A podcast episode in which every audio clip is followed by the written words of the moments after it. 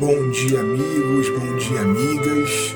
Eu sou Saulo Monteiro e está começando mais um episódio do nosso Café com o Espiritismo.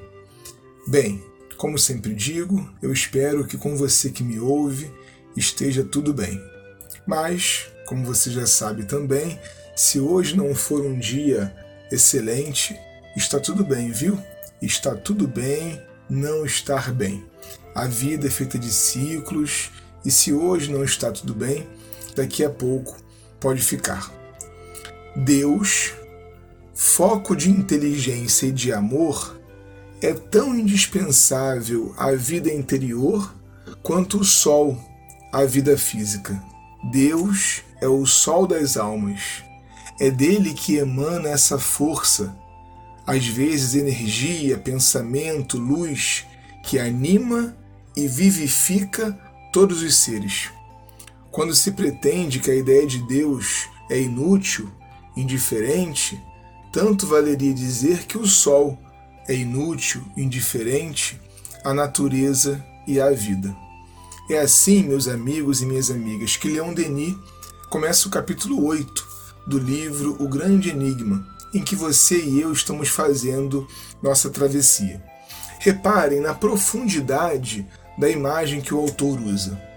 Mesmo quando não damos valor ou até quando não reparamos no sol, ele é indispensável.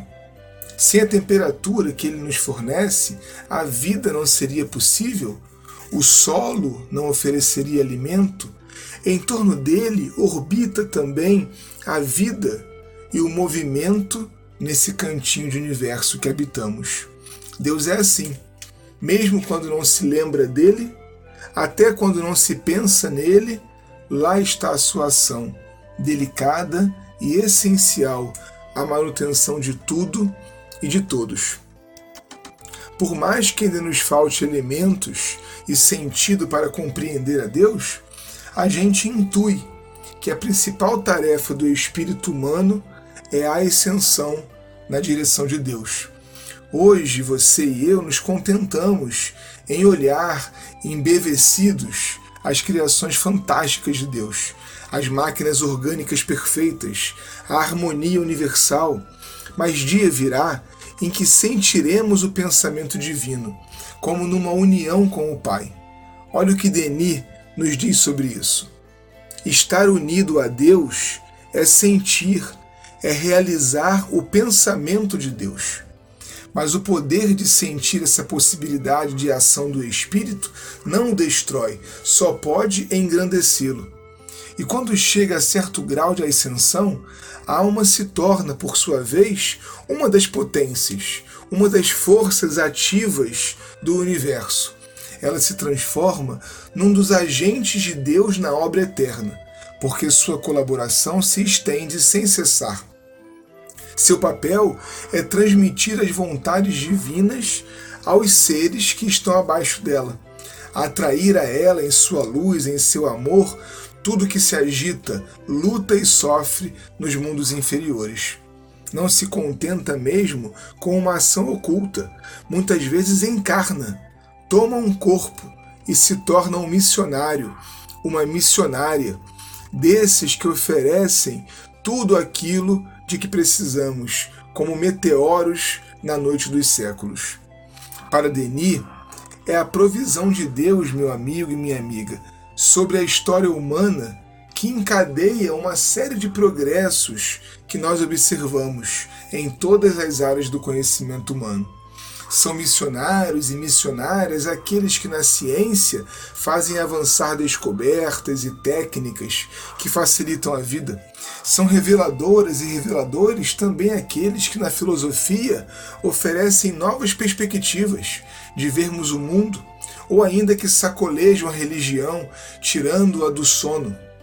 Por mais perseguidos e incompreendidos que eles sejam, seguem firme, realizando tudo aquilo que nós espíritas chamamos de missões. Todos esses espíritos potentes têm declarado que vêm em nome de Deus e para executar a sua vontade. Jesus o afirma várias vezes: é meu Pai que me envia. Joana d'Arc não menos precisa, diz: Venho da parte de Deus para livrar a França dos ingleses, nos fala Denis. Esses socorros e avanços não são também obra do acaso, são planos de Deus, que em meio a grandes crises também nos oferece grandes soluções. Sabe, meu irmão e minha irmã, a mim parece que nosso papel é imenso nesse campo. Qual será a sua missão divina possível diante do caos aparente? Às vezes, no microcosmo, você pode ser uma Joana e contribuir para que alguém sofra menos. Aqui, um conhecimento compartilhado pode incentivar alguém a mergulhar na ciência e a ser responsável por grandes avanços. Acolá, uma palavra pode estimular uma revitalização do pensamento. Podemos até não perceber, mas a nossa presença no mundo não é vã, não é desprezível, não. Além de muito aprendermos e crescermos, temos também pequenas missões possíveis. Resta-nos descobri-las.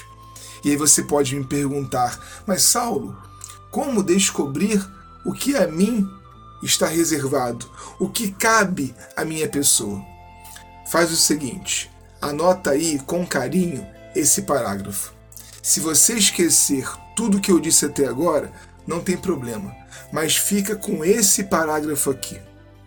Meus irmãos e minhas irmãs, recolhei-vos no silêncio das vossas moradas. Elevai frequentemente a Deus os transportes de vossos pensamentos e dos vossos corações, expondo-lhe vossas necessidades, vossas fraquezas, vossas misérias, e nas horas difíceis, nos momentos solenes de nossa vida, dirigi-lhe o apelo supremo. Então, no mais íntimo do vosso ser, ouvireis como que uma voz a vos responder, a vos consolar, a vos socorrer.